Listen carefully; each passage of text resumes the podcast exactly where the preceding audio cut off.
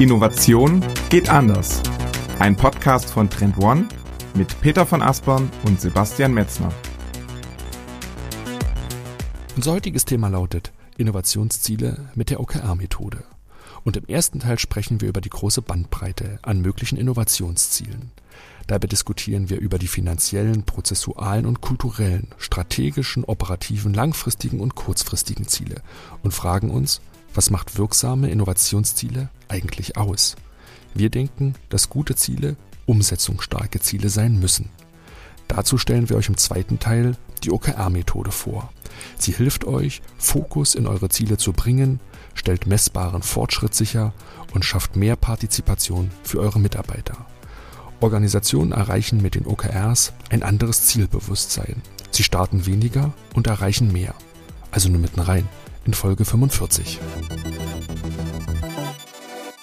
Herzlich willkommen zum führenden Innovationspodcast Innovation geht anders mit mir, Peter von Aspern aus Hamburg und wie immer zugeschaltet aus Berlin ist ist Sebastian Metzner und auch von mir ein herzliches Willkommen in dieser Folge. Peter, heute wieder eine Folge mit uns zwei. Das ist immer wieder ein sehr, sehr schönes Gefühl, mit dir hier aufeinander zu treffen und ganz intensiv um ein Thema zu sprechen. Ja, absolut, weil ich glaube, was äh, die Hörer natürlich nicht wissen können, ist, dass die natürlich auch eine gewisse Vorbereitung immer vorausgegangen ist, weil wir natürlich uns auch sorgfältig auf die Themen vorbereiten, um euch, äh, liebe Hörer, einen guten äh, Mehrwert hier präsentieren zu können. Und ähm, ja, von daher haben wir auch schon jetzt im Vorhinein uns intensiv zu diesem Thema ausgetauscht. Und Sebastian, ähm, vielleicht magst du mal verraten, worum es heute überhaupt geht. Vorbereiten, das ist ein gutes Stichwort, denn zum Jahresbeginn geht es sehr, sehr häufig in vielen Unternehmen und bei vielen Mitarbeitern um die sogenannten Jahresziele, über Ziele im Allgemeinen, die werden dort festgelegt, die werden dort vereinbart, anschließend werden sie auch formalisiert und dokumentiert und dann versucht sie jeder nach bestem Wissen und Gewissen zu erreichen. Das sind so die guten Vorsätze, die damit Zielen so verbunden sind. Meistens ist das in Unternehmen nicht gleich am Anfang des Jahres, sondern so ein bisschen Zeit geht ins Land. Jetzt Anfang Februar, Peter, kümmern wir uns heute mal um das Thema Innovationsziele in Unternehmen. Ja, absolut, genau. Weil was du eben gerade beschrieben hast, ist ja so ein bisschen die sogenannte Silvesterstrategie, ne? dass man sich quasi halt so zum Jahreswechsel oder kurz danach oder kurz davor zusammensetzt und, und dann äh, die äh, großen, anspruchsvollen Ziele setzt fürs ganze Jahr und äh, dann das Thema auch innerlich vielleicht abgehakt hat und dann ins Daily Doing übergeht und sich der eine oder andere dann am Jahresende dann doch wundert, warum man eigentlich äh, das ein oder andere Ziel gar nicht erreicht hat. Und das gleiche gilt natürlich auch und vielleicht auch sogar umso mehr für Innovationsverantwortliche, weil wie wir alle wissen, ist natürlich äh, Wirksamkeit im Kontext der Innovation besonders wichtig. Und deshalb ist es hier auch entscheidend, hier gute Ziele zu setzen und welche Techniken es da gibt und wie man das am besten auch angehen kann. Darüber wollen wir heute ein wenig diskutieren. Und um den ganzen am Anfang gleich so ein Stück weit Anschaulichkeit zu vermitteln, haben wir zum ersten Mal uns so eine kleine Vorbereitungsübung für euch ausgedacht. Deswegen drückt gerne die Pause-Taste, nehmt euch Zeit und beantwortet gerne diese Übung schriftlich, denn es hat den klaren Vorteil, ihr könnt eure Gedanken ein bisschen besser ordnen und habt sie so fixiert. Geht das nicht nur im Kopf durch, wenn ihr natürlich gerade im Auto oder auf dem Fahrrad sitzt, ist das schwer. Dann müsst ihr das quasi nachholen. Unsere Empfehlung ist auf jeden Fall, macht das schriftlich. Peter, was haben wir für eine Aufgabe heute am Anfang gestellt? Genau. Und zwar geht es um die Frage, wie eigentlich eure Innovationsziele aussehen. Also die Innovationsziele, die ihr als Unternehmen oder auch ihr als Team habt. Und dazu nehmt euch am besten ein A4-Blatt quer und macht euch eine Tabelle mit zwei Spalten. Und in der linken Seite notiert ihr die Innovationsziele. Los geht's. Wenn ihr eure Innovationsziele notiert habt, behaltet die gerne bei euch. Wir brauchen die nachher nochmal. Denn mh, hm, wir können so ein bisschen in den Abgleich gehen. Peter, wir haben uns Innovationsziele angeschaut, kennen die natürlich aus unserer eigenen Praxis sehr, sehr gut und man muss feststellen, dass es eine unheimlich große Bandbreite an verschiedensten Innovationszielen gibt. Das ist eine ganz, ganz große Baustelle in vielen Unternehmen. Ja. Die sind sehr individuell, einfach so aufgrund, ja, meistens des Unternehmenskontexts, ne, aufgrund der Branche, Firmengröße, welche Ertragskraft habe ich, welche Wettbewerbsdynamik ist in meinem Markt. Da ist es schon verständlich, dass viele Unternehmen eine Vielzahl von Innovationszielen haben und man das gar nicht so vereinheitlichen kann und kann sagen, das sind die Top Ten, die sollte jedes Unternehmen haben. Aber das fällt schon auf, wenn man Innovationsziele sich anguckt, die sind halt unheimlich breit und unheimlich variiert. Ne? Ja, oder es gibt auch den Case, dass es gar keine Innovationsziele gibt. Ähm, das ist wahrscheinlich der erschreckendste Zustand, aber auch das äh, gibt es natürlich. Ne? Und um einmal die Bandbreite deutlich zu machen, Sebastian, die du gerade äh, angesprochen hast, also was gibt es eigentlich für Gattungen von gängigen Zielen, ähm, haben wir mal so ein paar mitgebracht. Also was zum einen häufig anzutreffen ist, sind diese ähm, finanziellen Ziele. Also zum Beispiel, wir erreichen einen Umsatzanteil der Produkte, die nicht älter als zwei Jahre sind, von 20 Prozent. Oder wir wollen nach 24 Monaten den Break-Even erreichen. Das sind so typische Formulierungen für so ein finanzielles Ziel. Und was es auch häufig gibt, Sebastian, sind diese wettbewerbsorientierten Ziele. Genau, absolut. Auch mal um hier ein Beispiel zu nennen, ist, wir erzielen fünf Prozent Marktanteil nach dem ersten Jahr. Sowas nimmt sich dann häufig ein Unternehmen vor, was jetzt zum Beispiel ein Neuprodukt einführt oder ne, wir gehören innerhalb der ersten zwei Jahre zu den Top fünf Anbietern in dem Marktsegment. Auch das kann so ein typisches wettbewerbsorientiertes Ziel sein. Und sowohl finanzielle Ziele als auch Wettbewerbsziele, ne, die, die, die kennt ihr sicherlich. Ne? Wir wollen irgendwie irgendwie Nummer eins und Marktführer werden. Die strotzen immer sehr, sehr viel vor Kraft und vor Potenz. Die Frage ist eigentlich hier, macht es eigentlich so viel Sinn, diese Sachen zu notieren? Das können wir gleich nochmal diskutieren, Peter. Aber es fällt immer bei diesen Sachen so auf, und das ist vielleicht so ein Grad, wie man diese Ziele nochmal unterteilen kann, ist, dass es immer Ziele gibt, die sind so auf so einer Makroebene und es gibt auch so Ziele, die sind so auf so einer Mikroebene. Mit, mit Makroebene meine ich halt, die sind so meistens so auf, auf Top-Level-Niveau des Unternehmens. Die sind halt sehr, sehr strategisch gedacht und auch sehr, sehr langfristig so ausgerichtet. Ne? Und dann gibt's auch wieder so Mikroziele, die sind halt eher auf so einer Projekt- oder Teamebene, die sind sehr operativ gedacht gedacht und deswegen so relativ kurzfristig, ne? egal ob finanziell oder wettbewerbsorientierte Ziele. Man kann da immer nur so ein bisschen runterschufen in Mikro- und Makroebene und so zwischen strategischen und operativ unterscheiden. Und da gibt's ganz, ganz viele mhm. Diskussionen drüber. Ne? Also viele Unternehmen machen sich in diesen Zielprozessen immer ganz schön wuschig, weil sie diese ganzen Dinge so stark diskutieren. Ja, absolut. Das ist natürlich äh, absolut richtig. Wir werden daher aber noch sehen, ähm, wie man diese Dinge auch wieder zusammenbringen kann und wie sie auch in eine logische Hierarchie gehören. Ähm, um noch mal jetzt ein paar Beispiele zu nennen, äh, was so Mikroziele sein könnten, die diese operativere Natur haben.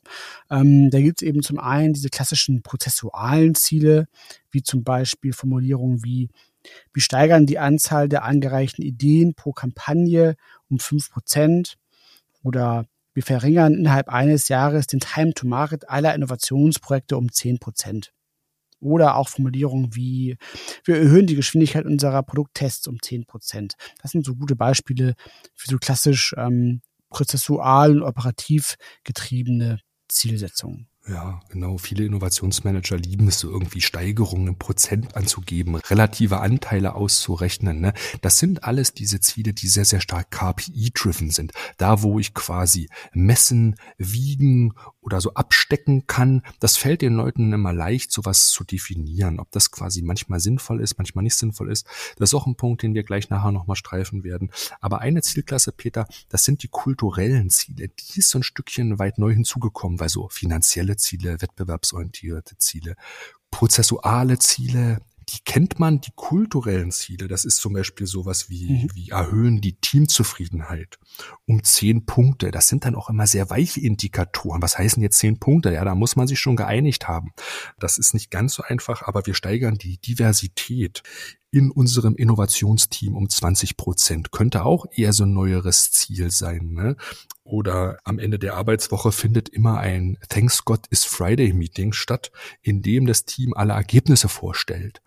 Das sind so drei Beispiele mal in den Raum gestellt, Peter, wo sich so neuere kulturelle Anforderungen auch an Innovationsteams deutlich machen. Ich glaube, diese Klasse gewinnt auch an Bedeutung. Ja, absolut. Das sehen wir auch in ganz vielen ähm, Beispielen, dass immer mehr tatsächlich von diesen in Anführungszeichen weichen Faktoren auch Eingang in das Zielsystem eines Unternehmens finden was äh, sicherlich grundsätzlich auch absolut zu äh, begrüßen ist aus unserer Sicht. Ähm, das ist tatsächlich so. Genau. Was man auch noch ergänzen muss, dass in Bezug auf die Quantifizierung von äh, Zielen und von KPIs es zwei Typen von Indikatoren gibt, die da eine Rolle spielen. Und zwar einmal gibt es die Leading und die Lagging Indikatoren. Bei den Leading-Indikatoren handelt es sich um vorlaufende Metriken, die entsprechend eine Vorhersagekraft auf das Ergebnis zulassen. Und bei den Lagging-Indikatoren handelt es sich um nachlaufende Metriken, die eben nur das Endergebnis zeigen. Also ein Beispiel aus dem Vertrieb sind beispielsweise die ähm, Lagging-Indikatoren ist halt der Umsatz. Ne? Wie viel Umsatz habe ich jetzt gemacht? Das zeigt eben den Status Quo gibt aber keinen Hinweis darauf, äh, wie jetzt dann der Umsatz im nächsten Quartal oder nächsten Monat sein wird. Leading-Indikatoren dagegen wären dann in dem Zusammenhang sowas wie ähm, Opportunities, die ich in meiner Pipeline habe oder ausstehende Verkaufschancen, ähm, die bereits ähm, im Prozess weiter fortgeschritten sind. Das sind eben Leading-Indikatoren, die eben auch schon Hinweis darauf geben, wie das Ergebnis sich in der Zukunft ausgestalten wird. Und das ist eben auch ganz wichtig äh, zu unterscheiden, dass es da eben diese beiden Arten von Indikatoren tatsächlich mhm. gibt. Ja, ist auch eine große Kontroverse immer. Ja, wie wollen wir denn jetzt unser Ziel ausgestalten? Soll es ein Leading Indicator sein mhm. oder ein Lagging Indicator? Ne, man kann dann die Kette vom Endergebnis dann zurückfolgen bis hin zum Ursprungspunkt, den man meint, ganz, ganz vorne. Was ist denn so die ersten Ziele, die wir setzen können, die wirklich so eine prädiktive Kraft haben? Da gibt es ebenfalls sehr, sehr viele Diskussionen drüber. Wir werden euch gleich nochmal sagen, warum wir das alles nicht machen sollten. Aber ja, Peter, lass uns nochmal zu zwei neueren Zielgattungen kommen. Was uns auch aufgefallen ist, dass viele Unternehmen jetzt eigene Nachhaltigkeitsziele auch im Innovationsbereich verankern, um diesen Entwicklungen auch nochmal viel Priorität, Gewicht, auch Sichtbarkeit zu geben. Da kann mhm. man dann quasi definieren als Innovationsverantwortlicher, dass das Produkt X hat einen 30 Prozent längeren Lebenszyklus oder wir reduzieren den energetischen Fußabdruck unseres Produkt Y um 30 Prozent nach unten oder alle Komponenten des Produktsets müssen recycelbar sein. Das sind drei Beispiele, wie man auch Nachhaltigkeit jetzt durchbuchstabieren könnte. Klar, wie eingangs betont, jedes Unternehmen muss da für sich eigenständige Ziele finden, eine eigenständige Sprache auch finden, was halt für sie Sinn macht. Die Beispiele sollen euch einfach nur mal so ein bisschen bisschen zeigen, wie Innovationsziele gesetzt werden und was das so sein könnten. Und da, mhm. Peter, mhm. gibt's auch nochmal die Convenience-Ziele, haben wir es genannt. Auch das kommt so ein Stückchen neu mit rein. Ne? An dieser Stelle ein kurzer Hinweis auf unser neues Innovators Webinar mit meinen Kollegen Lara Brückner und Thorsten Reder. In der neuen Webinarreihe erfahrt ihr alles zum systematischen Trendmanagement. Wie können Innovationsverantwortliche mehr Fokus in ihre Arbeit bringen? Wie können sie die interne Sichtbarkeit ihrer Ergebnisse erhöhen? Und wie können sie alle Stakeholder in der Organisation mitnehmen? Thorsten und Lara stellen euch dazu die erfolgreichsten Strategien, Lösungsansätze und Praxistipps vor. Am 25. Februar und 25. März finden die nächsten beiden Webinare statt. Natürlich ist das Ganze für euch kostenlos. Auf trendone.com slash Webinar könnt ihr euch nun euren Platz sichern. Den Link findet ihr wie immer auch unten in den Show Notes und dann wieder zurück in den Podcast. Ja, absolut. Das ist auch eine sehr spannende Zielkategorie, wie ich finde, weil hier geht es eigentlich eher um diese Customer Centricity auch so ein Stück weit. Und ähm, um es ja plastisch zu beschreiben, könnten da Formulierungen in einem Zielsystem drinstehen, wie der Kunde benötigt maximal fünf Klicks, um den Kauf abzuschließen. Oder sowas wie die Wartezeit des Kunden darf zehn Minuten nicht überschreiten. Oder auch, ähm, auch intern natürlich jetzt vielleicht nach Corona wieder mehr relevant. Der Mitarbeiter soll weniger als eine Stunde pro Monat mit Reisekostenabrechnungen verbringen. Und das sind eben so typische Zielsetzungen, die oft auch was mit dann ähm, User Experience äh, zu tun haben und beispielsweise bei Unternehmen auch häufig auf anzutreffen sind, die aus so einem ähm, digitalen Kontext herauskommen. Ne? Oder da ja. sieht man sowas häufiger. Genau, denn die Ziele haben sich, glaube ich, früher immer sehr, sehr viel an sondern Gewinnmaximierung orientiert, mhm. ähm, aber zum Teil auch an Effizienzstreben der Unternehmen. Peter, du hast gerade schon gesagt, im digitalen Kontext spielt natürlich das ganze Thema Purpose in der Organisation eine viel größere Rolle. Man ist quasi eher missionsgetrieben und natürlich der Kundenmehrwert, der geschaffen wird, der ist ebenfalls so ein bisschen das oberste Ziel der Company und deswegen sind so typische ähm, Customer Centricity, Nachhaltigkeitsziele natürlich da häufiger dann in Zielsystem anzutreffen. Das ist hm. meiner Meinung nach auch mit eine, eine fundamentale Veränderung. Natürlich muss man hier auch immer unterscheiden, wie groß ist das Unternehmen, Kleinstunternehmen, ne, bis zu 10, 11 Mitarbeitern werden andere Zielsysteme haben als Mittelständler bis 500, als auch dann Großkonzerne über 10.000, wo diese Zielsetzungsprozesse sehr, sehr stark formalisiert sind. Ja, ja, absolut. Ich meine, da hat man natürlich auch dann so Governance-Themen und, und, und Stakeholder-Themen auch mit drin, wo du dann natürlich auch Aktionäre hast, so große Investoren, äh, die natürlich dann auch darauf Einfluss nehmen, äh, welche Ziele verfolgt werden sollen. Das ist natürlich äh, da zu beachten. Und ich finde aber auch grundsätzlich muss man sagen, dass auch Nachhaltigkeitsziele oder auch jetzt solche ähm, Convenience-Ziele oder auch äh, kulturelle Ziele, wie wir sie eben hatten, ähm, natürlich sind die absolut äh, purpose-getrieben, da hast, da hast du schon recht, aber das heißt ja nicht im Umkehrschluss, dass sie gewinnmaximierenden Zielen entgegenstehen, sondern äh, im Gegenteil auch absolut dazu natürlich äh, beitragen können und sollten auch, dass das Unternehmen langfristig profitabel arbeiten kann. Also diesen, dieses Spannungsverhältnis, äh, glaube ich, können wir an dieser Stelle direkt schon so ein Stück weit auflösen. Wenn ihr mehr über diese KPIs wissen wollt, ne, die wir euch gerade vorgestellt haben im Rahmen dieser Ziele, hört gerne nochmal unsere Folge 22 an. Da haben wir nämlich mit Christine, unserer Kollegin, über die KPIs im Innovationsprozent eine ganze Folge gemacht. Dort findet ihr auf jeden Fall noch viel mehr der Hintergründe und zu den unterschiedlichsten Arten der KPIs. Für den ersten Teil dieser Folge wollten wir euch einfach mal so ein bisschen so ein Sprungbrett geben, was auch vielleicht auf eurem Zettel stehen könnte, den ihr vorhin vielleicht ausgefüllt habt. Denn wir fragen uns schon so ein Stück weit, ist die Diskussion, welche Ziele habe ich nur? Sind die, sind die falsch? Sind die richtig? Habe ich Mikroziele? Habe ich Makroziele? Mhm. Ähm, benutze ich Lagging Indicators, Leading Indicators? Welche Gattung haben die? Das ist eigentlich eine Diskussion, die aus unserer Sicht nicht ins Fleere läuft, aber die eine Dimension so ein Stück weit negiert, weil wir haben uns gefragt, Peter, was macht eigentlich wirksame Innovationsziele aus? Und wir sind eigentlich zu der Konklusion gekommen, dass das eine einzige Komponente ist, nämlich das ist die Frage, wie umsetzungsstark seid ihr mit euren Zielen eigentlich wirklich? Also was führt ihr dann wirklich für Maßnahmen durch, die zu dieser Zielerreichung führen und erreicht ihr am Ende auch eure Ziele? Denn der Punkt ist ganz, ganz häufig, dass Unternehmen sich gute Ziele ausdenken, aber sie nicht umsetzen und sie nicht erreichen. Und deswegen kommen wir zum zweiten Teil unserer heutigen Übung, Peter. Was haben wir uns denn da ausgedacht?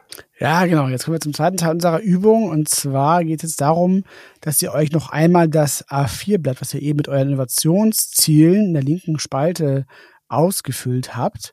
Und nun geht es darum, dass ihr einmal in der rechten Spalte, die ja noch leer ist, eure wichtigsten Maßnahmen, die ihr zur Erreichung der von euch aufgeschriebenen Ziele durchführen wollt, da einmal hinschreibt. Dann habt ihr also auf der linken Seite eure Ziele aus der ersten Übung und jetzt schreibt ihr eben äh, auf die rechte Seite hinter diese Ziele entsprechend die Maßnahmen, die ihr angehen wollt, um dieses Ziel zu erreichen. Genau, drückt gern wieder die Stopptaste, nehmt euch Zeit, macht das schriftlich. Das ist auf jeden Fall besser, als das nur im Kopf zu durchdenken, weil man die Dinge dann auch mal ein Stück weit schwarz auf weiß gegeneinander halten kann. So, jetzt ist die Frage, ähm, wenn ihr das jetzt gemacht habt, ne, ähm, konntet ihr jetzt tatsächlich hinter jedes Ziel die wichtigsten Maßnahmen notieren oder ist die rechte Spalte überwiegend leer? Genau, das soll euch so ein bisschen den Eindruck zu vermitteln. Ne? Wie umsetzungsnah mhm. seid ihr eigentlich unterwegs? Fiel es euch leicht, die Maßnahmen dort hinterzuschreiben? Fiel es euch schwer? Sind meint ihr vielleicht ganz leer geblieben? Habt ihr vielleicht ein gutes Gefühl jetzt dafür bekommen, wie umsetzungsstark sind eigentlich eure Ziele so formuliert? Denn im besten Fall ist es tatsächlich so, ihr konntet hinter jedes Ziel drei, vier gute Maßnahmen schreiben, manchmal vielleicht auch nur eins. Ja, dann seid ihr da auf einem guten Wege. Hier interessiert uns natürlich auch immer euer Feedback. Schreibt schreibt uns an podcast.trendone.com und dann können wir auch gerne über eure Ziele diskutieren, weil hier liegt für uns, wie vorhin gerade gesagt, der größte Schmerzpunkt in, in Unternehmen, dass die meisten Organisationen es wirklich schaffen, Innovationsziele aufzuschreiben, aber die wirklichen Umsetzungsstärken, die mhm. wirklichen Umsetzungserfolgen, die bleiben aus. Und deswegen kommen wir so ein bisschen, Peter, zum zweiten Teil des Podcastes jetzt hier, denn um gute und umsetzungsstarke Innovationsziele zu formulieren, gibt es aus unserer Sicht eine ganz, ganz klare Antwort und die liegt in der OKR-Methode, die wir dafür empfehlen würden. Genau. Vielleicht habt ihr auch OKR schon mal gehört als äh, Zielsystem. OKR steht ja für Objectives and Key Results und ist ein agiles Zielsystem. Und die Entwicklung geht auf den äh, Intel-CEO Andy Grove zurück, der in den 70er Jahren ähm, dieses System etabliert hat.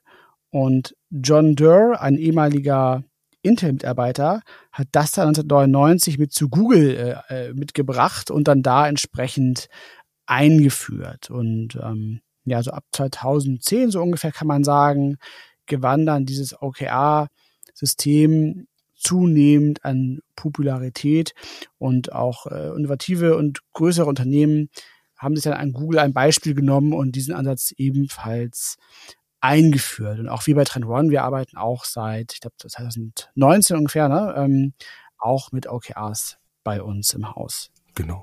Und sind da jetzt mit über zwei Jahre unterwegs, auch durch die Corona-Pandemie gut mhm. durchgekommen damit. Und für uns hat sich das bewährt. Deswegen die Vorteile, die wir euch jetzt so nennen können und wie die Methode so geht, die haben wir selbst alle in der eigenen Praxis ausprobiert, gelernt, Fehler gemacht, wieder neu angesetzt zu lernen. Und ja, Peter, du hast gerade schon mal so ein bisschen erklärt, woher das OKR-System kommt. Klar, vorher haben halt Unternehmen, machen heute immer noch viele Unternehmen, führen über, über Zielvereinbarungen, über diese Management by Objectives Technik, die Drucker mal irgendwann mhm. in den 50er Jahren entwickelt hat. Und die OKR-Logik ist halt so ein agileres System, die vor allen Dingen Unternehmen hilft, in Unsicherheit zu steuern.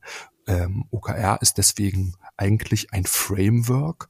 Man wird aber schnell merken, wenn man es benutzt, dann ist es auch zeitgleich ein Mindset und verändert auch ein Stück weit das Denken. Denn wenn man mal vergleicht, wie sind so typische Ziele formuliert, wie wir es jetzt im ersten Teil des Podcastes hatten, ne, da heißt dann so ein Ziel, wir erreichen einen Umsatzanteil der Produkte, die nicht älter sind als zwei Jahre, von 20 Prozent. Das ist so ein typischer Satz, der dann ein Ziel ist. Ne? Das wollen wir erreichen. Der ist halt in so einer KPI-Logik formuliert und der ist meistens dann auch ne, mit anhand dieser Smart-Formel dekliniert worden. Und dann ist man der Meinung, man hätte ein, ein gutes, griffiges Ziel. Ähm, mhm. genau. Und der Hauptunterschied zwischen so einem klassischen formulierten Ziel und den OKRs, der steckt schon im Namen, denn OKRs bestehen eigentlich aus zwei zentralen Erfolgsbausteinen, nämlich das erste ist das O und das O steht für Objective. Das Objective ist immer der angestrebte Zielzustand. Er stellt quasi sicher, dass die Top-Prioritäten, die ihr im Unternehmen habt, auch wirklich zu den Zielen werden und dass die ganzen so halbguten Dinge, die Opportunitäten, die rechts und links der Straße sind, die man so machen könnte und die auch nice to have werden, dass man die ganz, ganz bewusst hinten anstellt, weil man sich schon die Frage stellt, was ist unser zentrales Ziel für die nächsten drei Monate? Das sind die sogenannten Objectives. Und die Key Results, die KRs, das sind im Grunde die messbaren Erfolgstreiber. Sie stellen quasi sicher, dass ihr kontinuierlich an den Zielen arbeitet und dass das Tagesgeschäft, was dann immer so ein Stück weit überhand nimmt und überbordet, nicht diese wirklich wichtigen ähm, Ziele nämlich die Objectives, dann in Frage stellt. Das heißt, es gibt nicht diesen einen Satz, der KPI-driven ist, wie bei den typischen Zielsystemen, die man hat, mhm. sondern es gibt die Objectives und die Key Results. Diese beiden Teile das sind eigentlich zusammengenommen dann die Ziele. Man splittet das quasi nur in diese beiden Bausteine auf. Mhm. Um dem ganzen Thema mal so ein bisschen Anschauung zu verleihen, haben wir uns ein Beispiel mitgebracht, dass tatsächlich ähm, aus deinem KI-Projekt herausgegriffen worden ist, nämlich das, das Key Result und das Objective hast du selbst formuliert. Du erklärst du nochmal ganz kurz das Projekt und nennst dann das, das Objective, dann haben wir ein bisschen verstanden, worum es geht. Das, ist, glaube ich, ist ganz, ganz wichtig. Ja, genau. Kann ich gerne machen. Also wir haben uns ja für dieses Jahr vorgenommen, unser Tool, den Trend Manager, mit einem KI-Modul zu versehen, was uns dabei helfen soll, ein besseres Monitoring von Trendthemen zu ermöglichen, indem wir eben in der Lage sind, zielgerichtet passend zu unseren Makrotrends entsprechend relevante Marktdaten einzuspielen, also relevante News zum Beispiel, ne, die sich rund um einen Trend drehen, ähm, die dann auch automatisiert tagtäglich aktualisiert werden oder was auch sehr relevant ist für uns, ist, dass wir auch zu unseren Trendthemen entsprechend auch direkt automatisiert die relevanten Startups auch anzeigen können, die entsprechend auf dieses Trendthema einzahlen. Das ist so ein, ein auch ein größeres Ziel, was wir verfolgen und wo wir auch weitere Ausbaustufen schon im Hinterkopf haben. Und ähm, jetzt geht es halt eben darum zu gucken, wie man bei so einem Innovationsprojekt das Ganze eben gut ins Rollen bringt.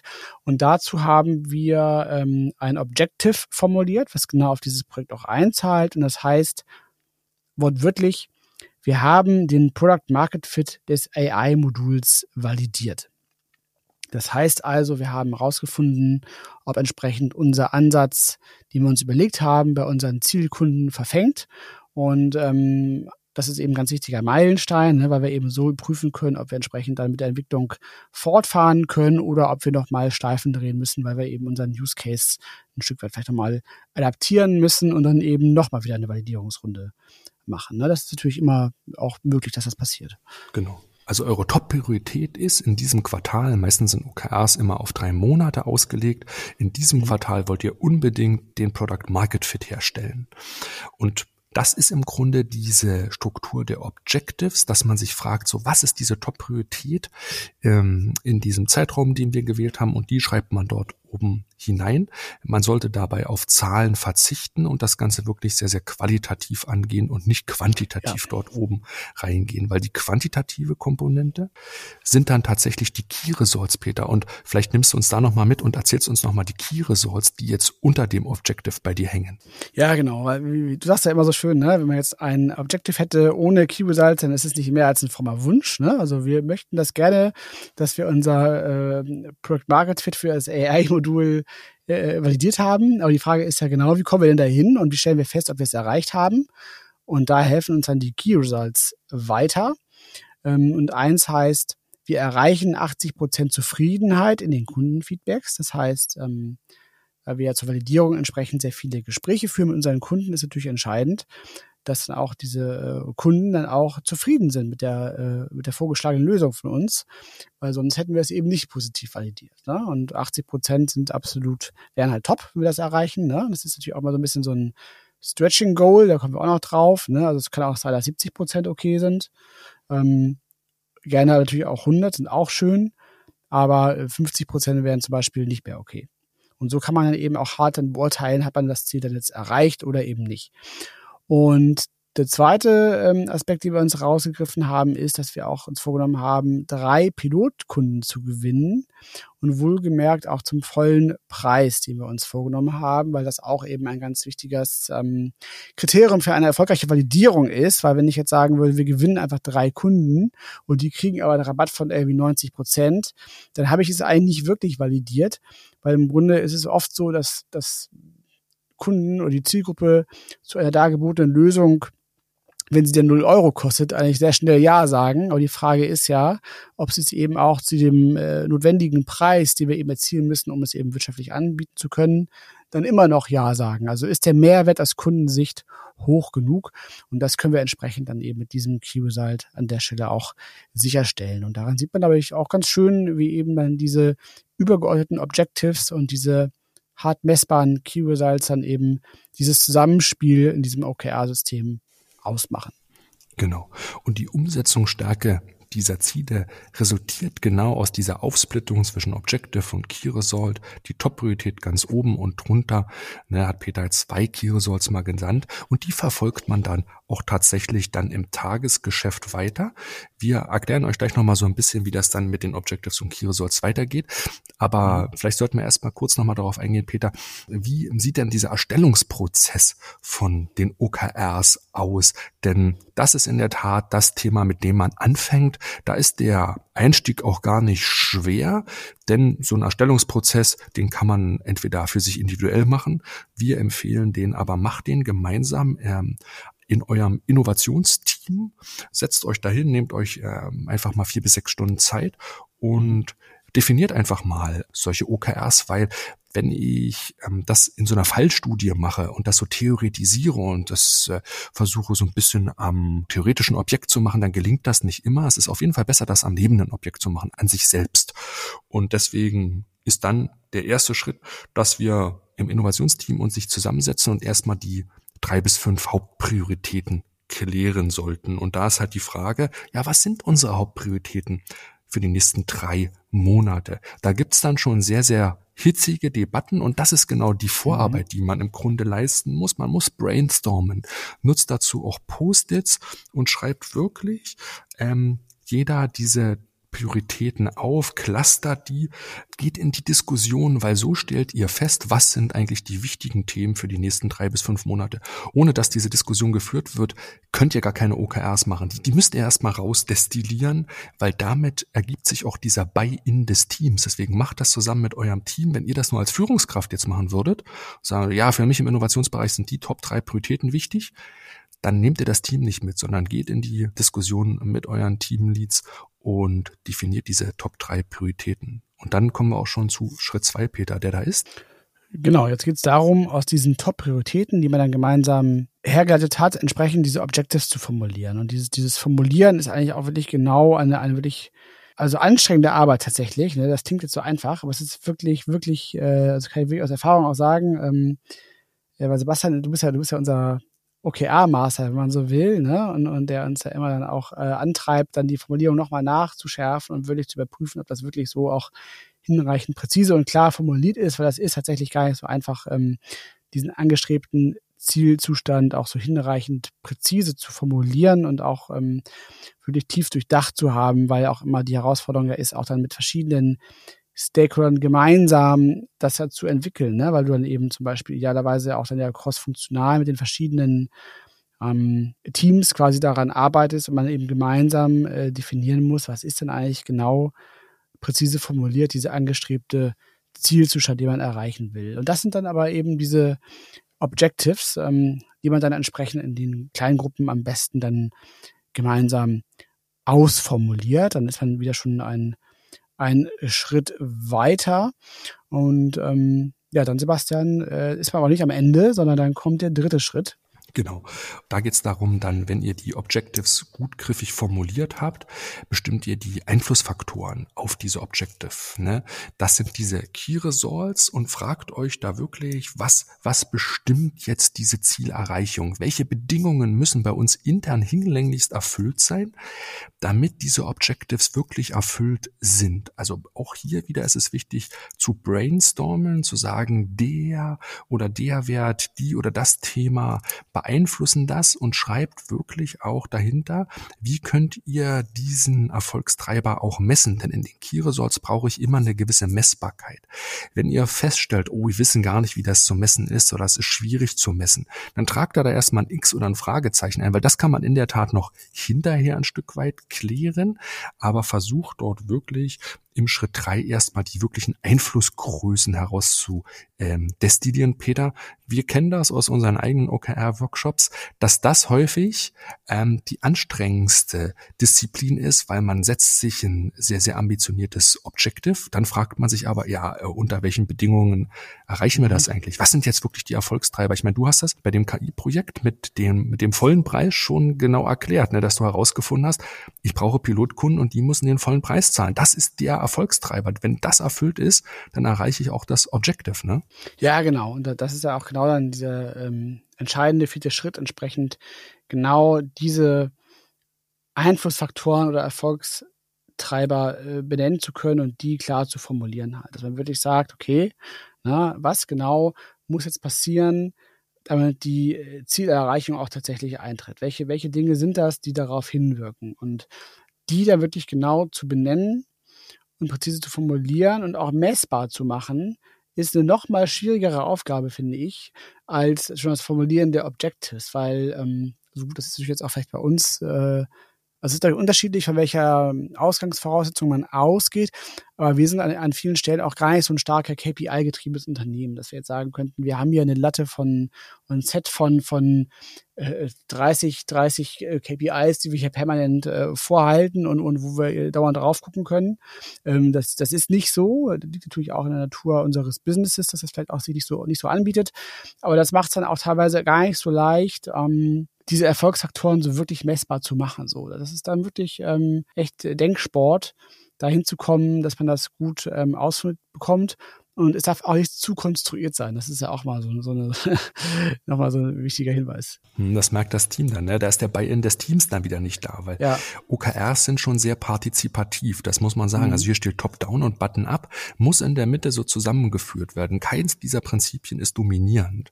Das kann man ebenfalls noch sagen.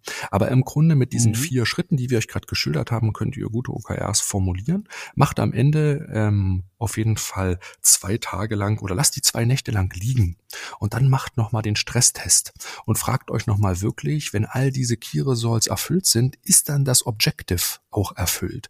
Das ist immer ein ganz, ganz wichtiger Stresstest am Ende. Wenn er den nicht besteht, dann werdet ihr merken im Laufe des Quartals, oh, dann bröseln die Key Results und die Objectives so ein bisschen ja. äh, wie schlechter Mörtel von der Wand. Das wird dann sehr, sehr schwer. Deswegen ist dieser Erstellungs- und Formulierungsprozess am Anfang sicherlich etwas anstrengender für euch, aber es lohnt sich, ich diese Dinge so klar zu formulieren. Habt keine Angst davor, auch dann einfach mal so ein bisschen Denksport auf euch zu nehmen. Das hilft euch in jeder Hinsicht weiter, denn hier eine Abkürzung zu gehen und zu sagen, komm, ich nehme so ein paar OKR-Beispiele aus dem Netz. Dadurch durchdenkt ihr euer eigenes Geschäftsmodell, eure eigenen Ziele, die eigenen Bedingungen nicht hinlänglich. Und dann habt ihr zwar schöne OKRs dort stehen und alle sind so Feuer und Flamme und wollen die machen, aber man merkt ganz schnell bei der Umsetzung im Quartal, oi, oi, oi das funktioniert nicht. Also nehmt euch die ja. Zeit, durch denkt das wirklich gut. Das ist so ein bisschen unser Appell an euch. Und an dieser Stelle ein kurzer Hinweis auf unseren Newsletter, den mein Kollege Jan-Sebastian Möller für euch zusammenstellt.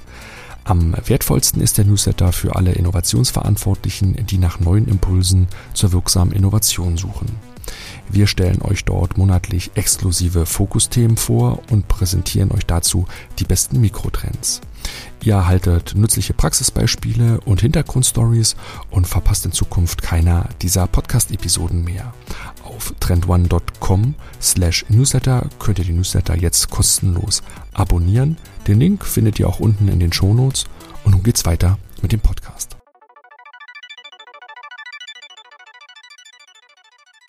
Absolut. Ich, ich kann es wirklich nur empfehlen, auch wenn man gar nicht, vielleicht gar nicht ähm, das, das Ziel hat, jetzt ein OKR-System, Zielsystem einzuführen, ist es trotzdem lohnenswert, das, das wenigstens einmal zu machen, weil es wirklich dabei hilft, tatsächlich dieses auch äh, vom Ende denken einzuüben und sich wirklich zu überlegen, äh, wenn ich Klarheit darüber habe, was mein angeschriebener Zielzustand ist, sich wirklich klar zu machen, das runterzubrechen, was sind eigentlich die einzelnen Teilziele, die mich dann da auf den richtigen Weg bringen und wie kann ich die eigentlich genau messen, so, ne? Und dahinter steckt natürlich auch so ein bisschen die Frage, okay, wie viele, wie viele Objectives und Key Results braucht man denn eigentlich und, und wie viele von diesen ähm, Key Results machen eigentlich so ein OKR-Set aus.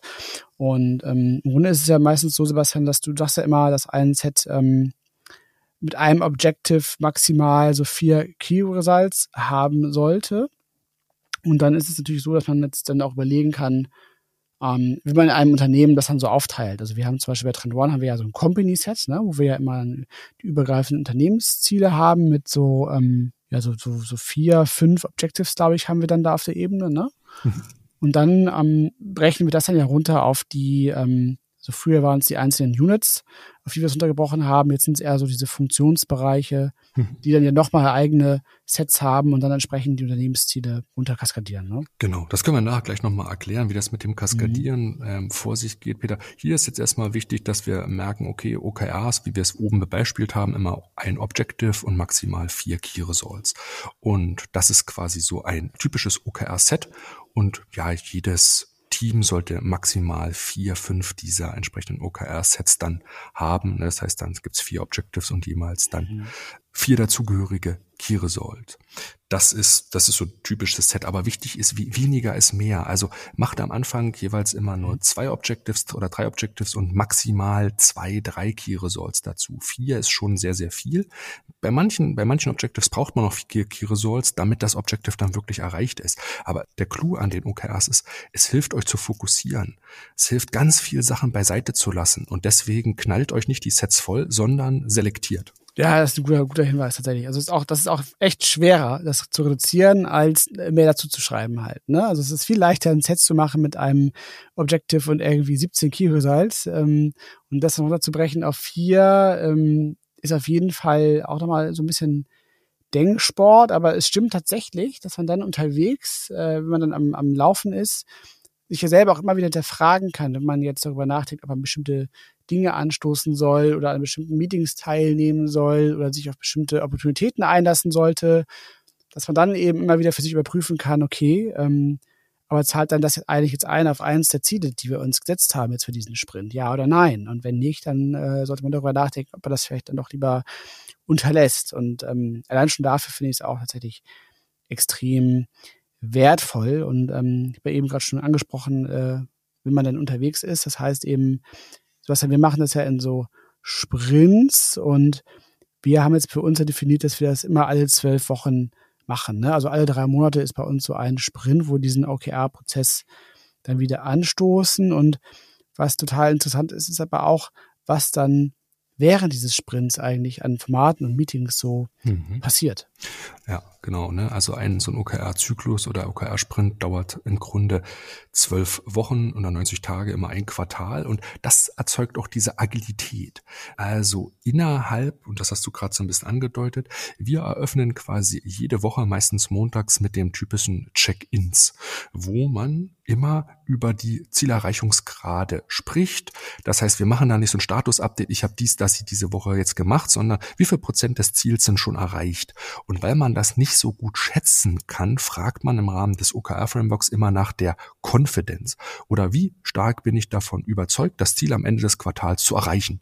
Denn am Anfang, gerade wenn man Projekte oder dann Dinge anstößt, macht man ganz viel, aber man hat noch gar mhm. nichts erreicht. Und weil dann mhm. immer da Null stehen würde, eine ganze Zeit lang muss ich vielleicht das Endergebnis erst wirklich so am Ende des Quartals des Sprints zeigt, fragt man die Mitarbeiter dann immer in diesen Wochencheck-ins, wie überzeugt bist du, wie hoch ist deine Konfidenz? Zwischen eins und zehn. Zehn ist hoch, null ist gering. Und da merkt man dann schon sehr, sehr mhm. schnell, oh, wenn dann ständig die null oder die eins, die zwei, die drei kommt, hm, das Ziel zu erreichen wird schwer. Und das ist wieder diese Umsetzungsstärke, weil ich Woche für Woche in den Check-ins die Confidence abfrage, habe ich ein gutes Gefühl dafür, werde ich denn meine Innovationsziele, meine Innovationsobjectives auch wirklich erreichen oder eher nicht. Das überrascht dich dann nicht mehr, dass dann irgendwie am Ende des Quartals einer um die Ecke kommt und sagt, du, ich habe mir so viel Mühe gegeben, ich habe es nicht geschafft. Ja, weil ich einfach Woche für Woche im Team dafür nachgehalten habe und geschaut habe, wie funktioniert das? Also diese Check-ins sind sehr, sehr wichtig, um diesen kontinuierlichen Zielerreichungsgrad einfach gut im Auge zu behalten. Das ist jetzt nicht so ein Command and Control, dass ich die Leute kontrollieren will. Ähm, das macht in aller Regel Spaß, tatsächlich diese Konfidenz zu setzen. Man kann da aber auch um Hindernisse sprechen. Was hindert mich? Warum bin ich nicht vorangekommen? Und diese Dinge kann man dann in separaten Meetings auch nochmal ausräumen, damit mhm. man diese Hindernisse aus dem Weg kennt. Peter, das kennst du sehr, sehr gut, ne? Auch du machst ja die Weeklies mit deinem Team Woche für Woche immer montags, ne? Ja, ja, absolut. Und ähm, das ist natürlich absolut äh, relevant, dann auch diese Themen immer wieder auch äh, hochzuhalten und daran zu erinnern, ne, was eigentlich unsere Ziele sind und auch zu schauen, dass es da vorangeht. Das ist tatsächlich ein extrem äh, entscheidendes Instrument auch. Und ähm, was auch, finde ich, sehr wichtig ist, ist auch das Thema Learnings, wenn man eben dann zum einen, du hast es ja eben schon angedeutet, Sebastian, ne, dass man eben schauen kann, was hält dich eigentlich auf, welche Probleme gibt es eigentlich vielleicht auch hier in der Organisation, die wir angehen müssen, damit man das Ziel erreichen kann. Also es wird dadurch auch, wird auch einiges so aufgedeckt an, an zum Teil auch vielleicht äh, Unzulänglichkeiten oder ähm, fehlenden Abstimmungen und so weiter und so fort, ähm, von dem man natürlich auch lernen kann. Und ganz besonders ist es ja auch wichtig, dann, Sebastian, wenn so ein Sprint zu Ende geht, dass man dann entsprechend auch schaut, dass man dann auch die Learnings gut nutzen kann. Genau, ne, wie man quasi diesen, diese OKRs am Anfang des Sprints einmal definiert und aufsetzt, ist es am Ende des Sprints, würde man so im agilen Framework sagen, ist so eine Retro-Perspektive dann das Ende. Das heißt, man macht eine Retro ähm, auf das Framework, ähm, wo müssen wir Dinge noch anpassen, was lief schon gut. Ähm, man schreibt sich die ganzen Learnings raus und das ist eigentlich auch so ein bisschen das, was neben dem harten Zielerreichungsgrad, den man dann auch am Ende des Sprints misst, haben wir denn unsere Key Results jetzt erreicht? Ja oder nein, das misst man so mhm. zwischen 0 und 100. Ne, deswegen soll man diese Key Results auch alle messbar um, äh, formulieren. Am besten auch so messbar, dass sie nicht binär sind. Also so ein typischer Fehler ist bei den OKRs, wenn man so Tasks dort reinschreibt. Ich habe die Website ähm, fertig konzipiert. Das kann ich ja nicht messen. Da bin ich ja nur sozusagen, habe ich es oder habe ich es nicht, null oder eins. Mhm.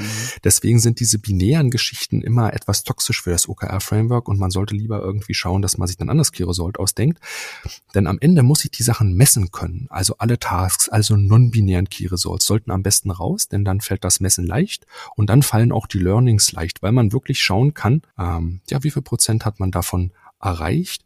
Und diese Learnings mhm. nimmt man dann mit in den nächsten drei monatigen OKR-Sprint und kann dann auf dieser Learning-Basis natürlich viel bessere Key Results und Objectives formulieren. Und so kommt man von Sprint zu Sprint immer im Drei-Monats-Rhythmus zu einer iterativen Qualitätsverbesserung. Und mh, mm, das ist eigentlich so ein Stück weit dann dieser Mindset-Aspekt, den ich vorhin meinte, dass man mhm. feststellt, ah, jetzt verstehe ich, was unsere Ziele sind und warum wir die verfolgen, was auch wirklich zur Zielerreichung führt oder was halt nicht zur Zielerreichung führt. Und diese geistigen Aha-Erlebnisse, die sind im Prinzip das, was man mit dem OKRs erreichen will. Neben den Dingen natürlich, dass man seine Ziele erreicht, sind die eigentlich wirklichen Faktoren, die wirklich dann auch dem Team weiterhelfen, die Learnings, die man daraus mhm, ähm, mhm. zieht, ne, Peter? Und, und du kennst das.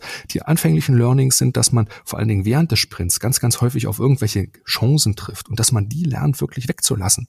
Na, das ist ebenfalls etwas, was diesen Fokus herstellen soll. Ja, ja, absolut. Das, das, das ist tatsächlich äh, ein ganz wesentlicher Punkt. Und ähm, ein weiterer Punkt, den hattest du eben äh, auch schon angesprochen, ist ja dieser Unterschied zwischen diesen binären, nicht-binären Zielen, weil das ist wirklich auch nochmal so, so eine Herausforderung, das für sich so runterzubrechen, ne? zu sagen, ja, wir haben Ende, wir haben, wir werden in einem Sprint eine neue Website online stellen.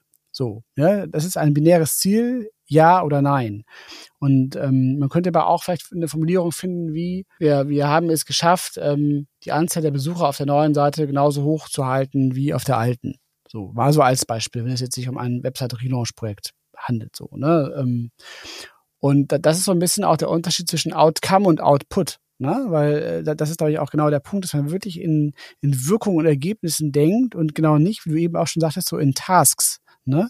Ich habe jetzt hier die Sachen erledigt und, und was es eigentlich gebracht hat, ist eigentlich, äh, wird gar nicht gemessen in unserem Zielsystem, es ist egal, aber ich habe es ja erledigt, Haken dran, super. So, ne? Und ähm, das ist genau der Unterschied. Das ist wirklich, ähm, das klingt jetzt so einfach und so logisch und einleuchtend, aber es ist echt schwer, finde ich, das in der Praxis dann auch wirklich immer wieder so, so umzusetzen. Und ich muss auch zugeben, dass ich da auch selber manchmal wieder auch reinrutsche. Ne? Also wir machen es ja auch jetzt schon das seit ähm, so ein paar Jährchen so und man, man fällt dann schnell wieder dahin zurück, dass man irgendwie da an so ein binäres Ziel dann wieder denkt und denkt, ja, ich habe das doch jetzt umgesetzt und, mhm. und ich weiß doch schon, wofür das gut ist und habe das vielleicht nur so implizit im Kopf, äh, warum wir das machen, aber es ist nicht explizit geworden in dem Zielsystem und das ist wirklich ähm, eine Übungssache auch, finde ich, ähm, das so hinzukriegen. Aber auch so ein Mindset-Thema, wie du auch schon richtigerweise sagtest. Weil, weil ich, ich komme dann immer und ermahne dich so ein bisschen, ne? Ähm, ja, und, also, und sage dann, ne, dieses, dieses Denken in diesen non-binären Geschichten, das sind meistens dann immer das Denken in Tasks. Das ist eine Art Projektmanagement. Da werden so Meilensteine genau, eingetragen. Genau, genau. Und hier ja. geht's aber um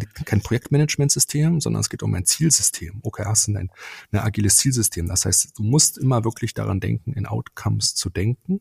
Ne? Und was ist wirklich die Wirkung? Das fällt halt schwer in einem Umfeld, was eine hohe Unsicherheit hat, wenn wir im Innovationskontext sind. Aber auf drei ja, Monate kann ich und muss ich einfach diesen Zielerreichungsgrad definieren können.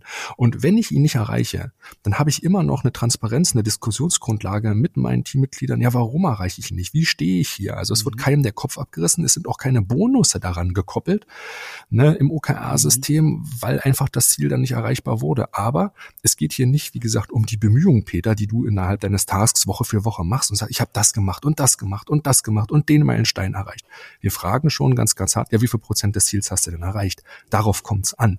Und das soll OKRs ähm, sicherstellen und daher auch wieder dieser Link zu dieser Umsetzungsstärke, der uns im Innovationsbereich ganz, ganz wichtig ist, weil die, die Bemühungen, die sind zwar schön und die honoriert man auch in den Mitarbeitergesprächen, aber am Ende bei der Zielerreichung spielen sie dann halt eher eine untergeordnete Rolle. Das muss man so ein Stück weit mhm. festhalten. Ne? Ja, Vielleicht ist es auch ein guter Moment, um jetzt hier nochmal zusammenzufassen, was eigentlich jetzt auch für Innovationsteams und auch Innovationsverantwortliche die konkreten Benefits sind von so einem OKR-Zielsystem. Also warum sollte man das einführen? Wir haben jetzt ja eben schon darüber gesprochen, ähm, was auch passieren kann, wenn man sowas nicht tut und haben uns äh, haben eben dargestellt auch, ne, was ist ein OKR-System und wie ist es aufgebaut, wie läuft so ein OKR-Zyklus ab. Aber es stellt sich ja echt nochmal tatsächlich die Frage, was sind denn jetzt so die handfesten Vorteile, Sebastian, was würdest du sagen, also für so ein Innovationsteam, warum sollte man so ein OKR-System tatsächlich einführen? Ja, also ich sehe insgesamt sehe ich drei hauptsächliche Vorteile.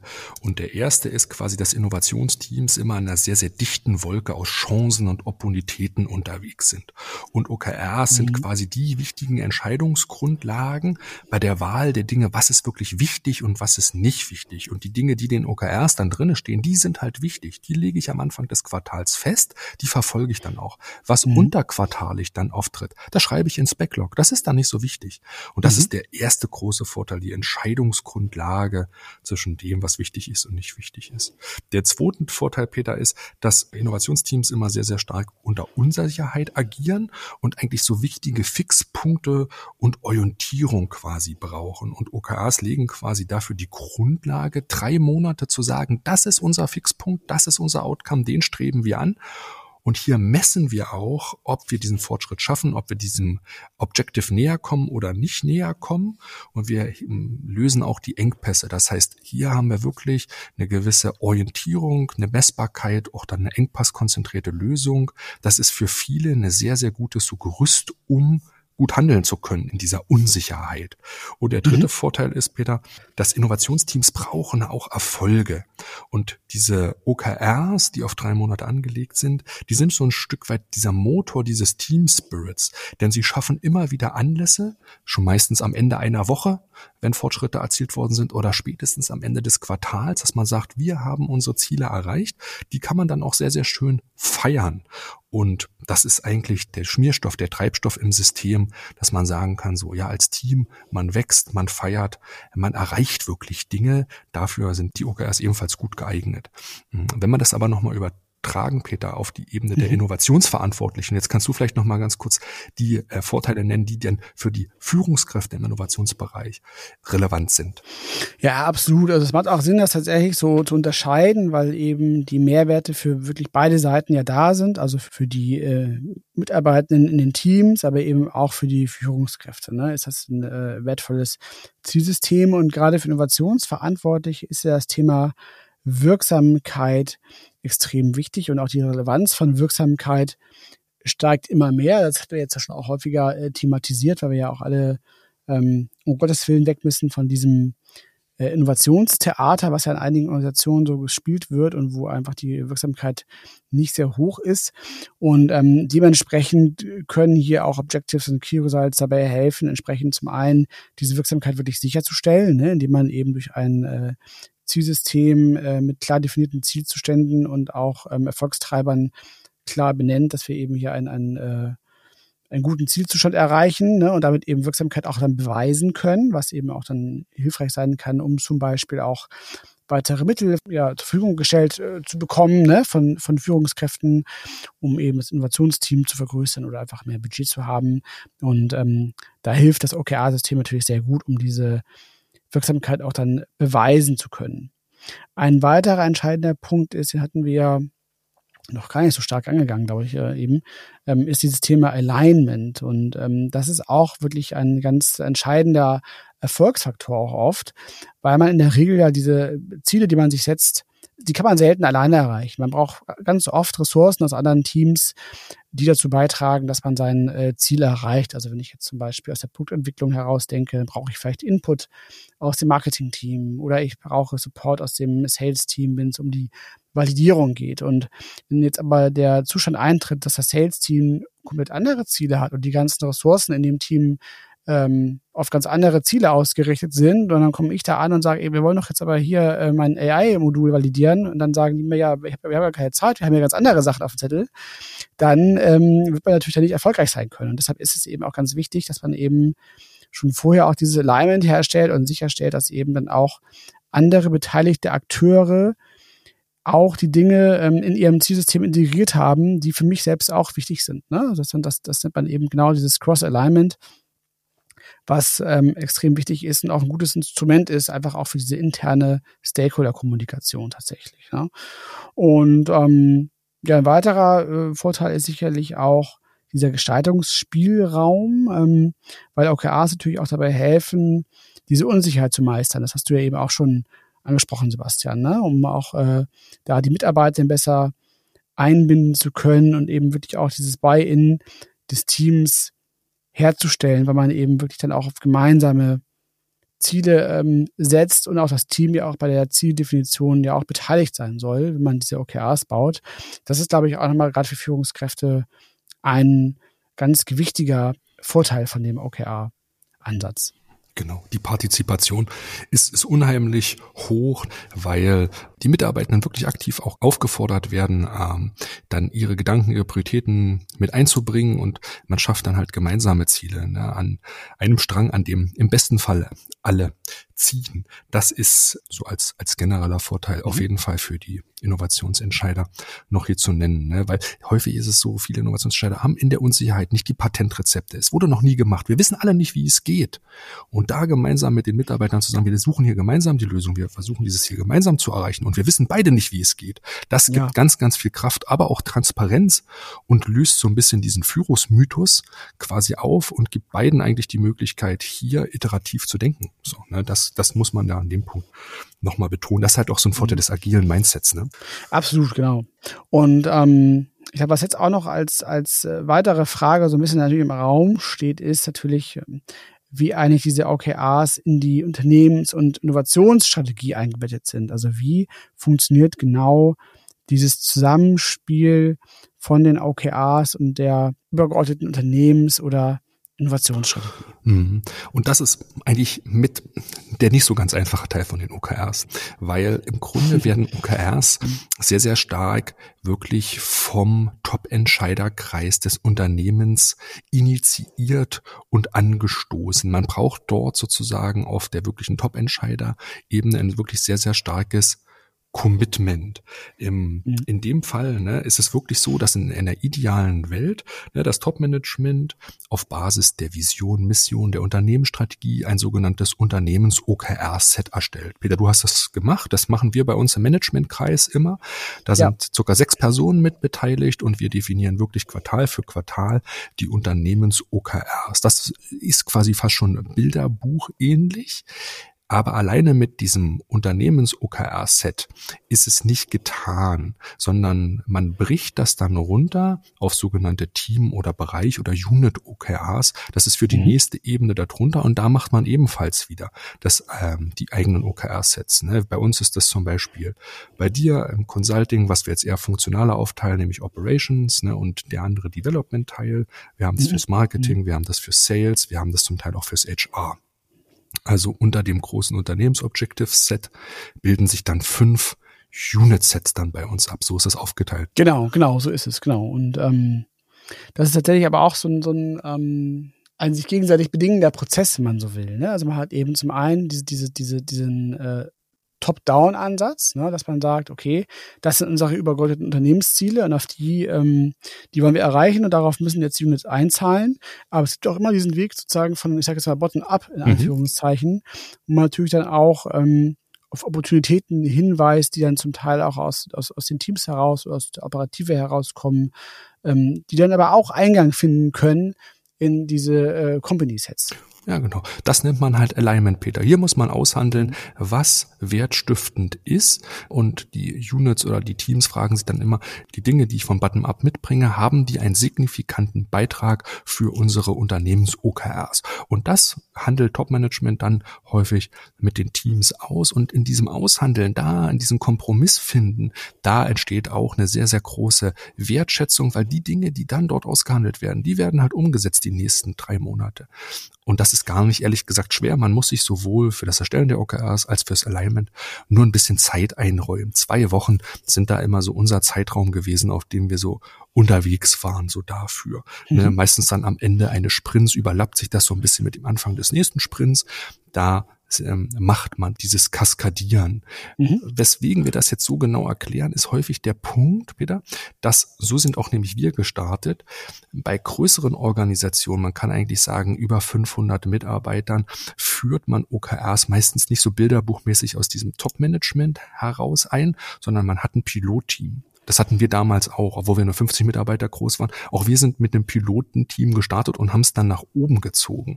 Das ist immer so ein bisschen der einfache Einfallswinkel der OKRs. Und wir ja. halten ehrlich gesagt das Innovationsteam für ein sehr, sehr gut geeignetes Pilotteam für diese Einführung der OKRs, wenn man nicht ganz, ganz oben im Top-Management anfängt. Ja, absolut, genau. Das, das ist immer ein ganz wichtiger Punkt, weil äh, in der Tat ist es so, dass ja die Einführung eines OKR-System jetzt unternehmensweit betrachtet mit, mit erheblichem Aufwand an vielerlei Stellen einhergeht. Und deshalb ist es genau richtig, was äh, du gerade sagtest, ne, dass man so ein Pilotteam starten sollte und das Innovationsteam ist natürlich deshalb dafür sehr gut geeignet, äh, weil es natürlich zum einen in der Regel äh, die Affinität äh, für neuartige Abläufe und Prozesse idealerweise da sein sollte.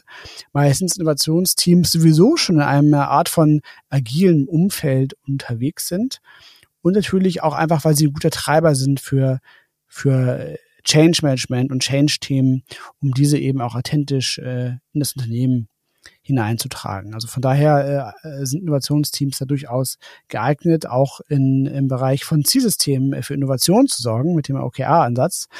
Es gibt aber auch natürlich Downsides, ne, die man auch äh, sehen muss, weil wenn ich jetzt ein kleines äh, Pilotteam habe, was jetzt alleine nur mit dem OKR-System arbeitet, dann kann es natürlich mit dem Alignment schwierig werden. Genau, also gerade wenn ich jetzt ein Innovationsteam bin, was sehr, sehr viele Schnittstellen zu anderen Bereichen hat, dann kann ich nicht sagen, ich etabliere mein eigenes Zielsystem und sich die Brandmauern hoch und äh, arbeite für mich hin. Ne, man muss dann schon sehr, sehr stark miteinander reden. Also achtet, wenn ihr das für euch im Innovationsteam einführt, wo wir auf jeden Fall Befürworter sind, dass die Abstimmung, die Schnittflächen mit anderen Abteilungen dann gegeben sind und dass es nicht zu stark zu, zu Reibereien kommt. Und was ebenfalls wichtig ist, wenn ihr als Innovationsteam entscheidet, hier so pilotmäßig unterwegs zu sein, sichert euch auf jeden Fall den C-Level-Support. Ihr braucht wirklich eine Unternehmensführung, einen Promotor, einen Supporter, der euch hier unterstützt und den Rücken frei hält. Weil wenn ihr ohne C-Level-Support da unterwegs seid, ist es in der Tat so, dass ihr nur den Zeitpunkt rauszögert, wann ihr dann irgendwann mal zum C-Level geht. Das, das liegt dann in der Zukunft. Also macht's lieber gleich und habt einen starken Promotor. Das hilft euch dann auch über die Abteilungsgrenzen hinaus zu agieren, Peter. Und was wir ebenfalls gemerkt haben, mhm. wenn man OKRs benutzt, dann braucht man einen sehr, sehr stringenten Überbau. Das heißt, Vision, Purpose, Mission, Strategie muss sehr, sehr gut im Unternehmen verankert sein, weil egal ob jetzt die Unternehmens-OKRs oder die Innovations-OKRs, sie referenzieren immer alle auf die Strategie. Man fragt sich immer, was müssen wir im Rahmen unserer Mission, unserer Strategie wirklich tun? Wenn das dort oben alles bröselig ist und keiner versteht das, dann gelingt es dir auch nicht, gute Sets zu bauen. Das war auch äh, einer unserer Punkte und Schmerzpunkte, ne, dass dieser Überbau gut da sein muss. Ja, absolut. Das ist, das ist wahr. Und man kann auch grundsätzlich sagen, dass das OKR-System als eine Nebenwirkung, man kann es aber auch als Vorteil betrachten tatsächlich, grundsätzlich dazu neigt, die Schwachstellen in der Organisation aufzudecken. Also ich, ich äh, merke dann sehr schnell, wo zum einen, was du eben gerade sagtest, ne, der mangelnde der die Überbau nicht da ist, ne? also Vision, Strategie, äh, Purpose nicht klar definiert sind. Aber es kann eben auch sein, dass man ähm, auf mehr operativen Ebenen auch äh, auf Probleme trifft, weil vielleicht ähm, die Aufbauorganisation nicht gut geschnitten ist, weil Verantwortlichkeiten unklar sind ähm, und dergleichen mehr. Und oder weil man auch vielleicht sogar auch widersprüchliche Ziele verfolgt. Auch das ist ja möglich, ne? wenn jetzt eben einfach einzelne ähm, Akteure ähm, die vielleicht äh, Geschäftsbereiche führen oder Funktionsbereiche, wie auch immer. Ne? Die hat man ja meistens auch, hat ja jeder so seine eigene Agenda und sein eigenes Zielbild im Kopf. Und ähm, wenn die dann aufeinandertreffen und auch gezwungen sind, in dieses Crosseller mit einzusteigen, dann sieht man ja auch manchmal sehr, sehr stark, dass da auch widersprüchliche Zielsetzungen in den Köpfen sind. Und all diese Dinge werden eben auch aufgedeckt durch diesen OKR-Ansatz, Sebastian, oder? Genau. Das ist in der Tat so. Das haben auch wir gemerkt, dass wir auch jetzt wieder am Thema Aufbauorganisation arbeiten, Peter, Product Owner Strukturen bei uns einführen, weil wir es anders schneiden mussten, weil wir Silos aufbrechen mussten, weil wir auf Cross-Funktionalität mhm. herstellen mussten. Das bringt dieses OKR-Framework dann sozusagen auf der zweiten Ebene mit. Das Framework ist schnell eingeführt, aber auf der zweiten Ebene, im zweiten Layer, kommt man zu diesen Kontextthemen dann Strategie, Vision, Mission, Aufbauorganisation, zum Teil manchmal auch Incentivierungssysteme, Positionierung, manchmal auch vielleicht zum Thema Marke. Da gibt's ganz, ganz unterschiedliche Dinge, die da tangiert werden und offen gedeckt werden. Und es ist für mhm. Innovationsabteilungen eigentlich ein großer Vorteil, dass diese Spannungsfelder dann offengelegt werden, weil Innovationsabteilungen natürlich dann auch im Dialog, auch gerade mit der Strategieabteilung oder mit dem Topmanagement, diese Sachen dann besprechen können und besprechen sollten. Ne? Deshalb sagst du ja auch immer, dass Innovationsabteilungen in dem Kontext das trojanische Pferd der Transformation sein können. Genau, das ist äh, in der Tat so, weil im Grunde durch diese OKR-Einführung werden diese Probleme offengelegt und die Innovationsabteilung schafft sich dann die eigenen Innovationsprojekte selbst, weil sie einfach aus Grund dieses Schmerzes sichtbar gemacht werden sollen. Und das ist aber für mich auch eine ganz wichtige Funktion des Innovationsmanagements, diese Probleme zu detektieren. Mhm. Und wenn man OKRs als Pilotteam eingeführt hat, dann kann man auch an der Lösung arbeiten und man zeigt auch am lebendigen Objekt dadurch, dass diese Probleme tatsächlich wirklich bestehen und welche Schmerzpunkte sie auslösen und welche Verbesserungen sie haben. Deswegen ist halt ne, das trojanische Pferd natürlich dann auch gut, wenn man als Pilotteam gestartet ist, das ganze Thema in der zweiten oder dritten Stufe dann unternehmensweit auszurollen, das mhm. Top-Management mitzunehmen, zu sagen, jetzt machen wir einen Workshop, wo wir euch gemeinsam auch anleiten, Unternehmens-OKRs drüber zu setzen, sind nicht auch andere Abteilungen dann mit eigenen Team- oder Unit-Sets dann mit involviert, dass man dann so Stück für Stück wie so ein Stein, den man ins Wasser wirft, die Wellen weiten sich aus und treffen dann auf mhm. andere Unternehmensbereiche. Und so müsst ihr dieses Bild euch vorstellen, ne, der Stein, der ins Wasser gleitet. OKRs führt man nicht in einem Schwung ein, schon gar nicht in großen Organisationen, sondern es sind Wellen, die sich so ausweiten und dann, ja, die Transformation Stück für Stück ins Unternehmen tragen und nach den Kontextproblemen auf der zweiten Ebene hast du noch so eine dritte Ebene und das ist dann meistens das Mindset und Peter, das dauert bei uns, also wir sind im dritten Jahr jetzt und wir sind immer noch auf Layer 2, wir arbeiten immer noch sehr, sehr stark am Kontext. Das Mindset kommt so langsam mit, aber das ist wirklich ein langfristiger Prozess dann. Im ersten Layer ist es wirklich erstmal gute Innovationsziele zu haben und das wollten wir euch durch diese Folge nochmal mitgeben. Ja, genau. Also, du hast schon völlig recht. Es ist auf jeden Fall ein, eine längere Reise, auf die man sich mit diesem OKR-Ansatz begibt. Aber eine Reise fängt immer ja auch mit dem ersten Schritt an. Also von daher schaut gerne nochmal auf euren DIN A4-Zettel, den ihr vielleicht mit uns gemeinsam ausgefüllt habt und überprüft nochmal, ob ihr tatsächlich auch umsetzungsstarke Ziele formuliert habt. Also sind euch die Maßnahmen wirklich glasklar, die ihr treffen und vorantreiben müsst, um eure Ziele zu erreichen. Denn das ist ja genau das, wobei das OKR-System euch optimal unterstützen kann, da wirklich mehr Messbarkeit und Wirksamkeit in eure Zielsetzung reinzubringen, was langfristig auch aus den schon jetzt hier äh, zahlreich genannten Gründen auf jeden Fall eine gute Idee ist. Deswegen nehmt ruhig gern euren Zettel, geht gern zu eurem Kollegen, zeigt ihnen diese Folge, ähm, mhm. sagt, da soll er sich anhören und dann setzt euch auf Basis dieses Zettels gerne mal gemeinsam hin und überlegt, ob OKRs vielleicht eine sinnvolle Ergänzung war. Und so kommt ihr auch in diesen ersten Teamworkshop gut rein, wo ihr vielleicht einfach mal für euch als Innovationsabteilung OKRs definiert. Das ist auf jeden Fall der Einstiegspunkt, der eigentlich kaum ähm, Schwierigkeiten mitbringt. Peter, wir biegen auf die Zielgerade ein und sagen allen Zuhörern lieben Dank fürs Zuhören. Bitte empfehlt uns und den Podcast gern weiter an eure Kollegen. Wir sind immer sehr, sehr dankbar, wenn ihr auf Apple Podcast oder auf Spotify uns eine positive Bewertung in Folge von fünf Sternchen dalässt. Wir ähm, rufen euch aber auch gern zu, wenn ihr Themen habt, die wir einmal für euch besprechen sollen, dann schickt gern eure Themenvorschläge an podcast.trendone.com www.spiegel.com. Die Adresse mhm. findet ihr auch nochmal unten in den Shownotes. Wir nehmen gern Themen von euch an, die wir dann hier durchsprechen werden. Peter, wann kommt die nächste Folge und wer ist unser kommender Gast? Genau, das können wir schon verraten. Unsere nächste Folge erscheint wie immer in zwei Wochen am Donnerstag dann den 3. März, Folge 46. Und zu Gast sein wirkt Frau Dr. Kerstin Fröhlich vom Spiegel und äh, wir werden mit ihr darüber sprechen, wie man ein Innovationsmanagement in einem mittelständischen Unternehmen wie dem Spiegel Verlag aufbaut. Wir freuen uns schon total auf die Folge. Ich glaube, das wird äh, sehr spannend. Und bis dahin äh, wünschen wir euch alles Gute und bis bald. Macht's gut, bis bald. Tschüss.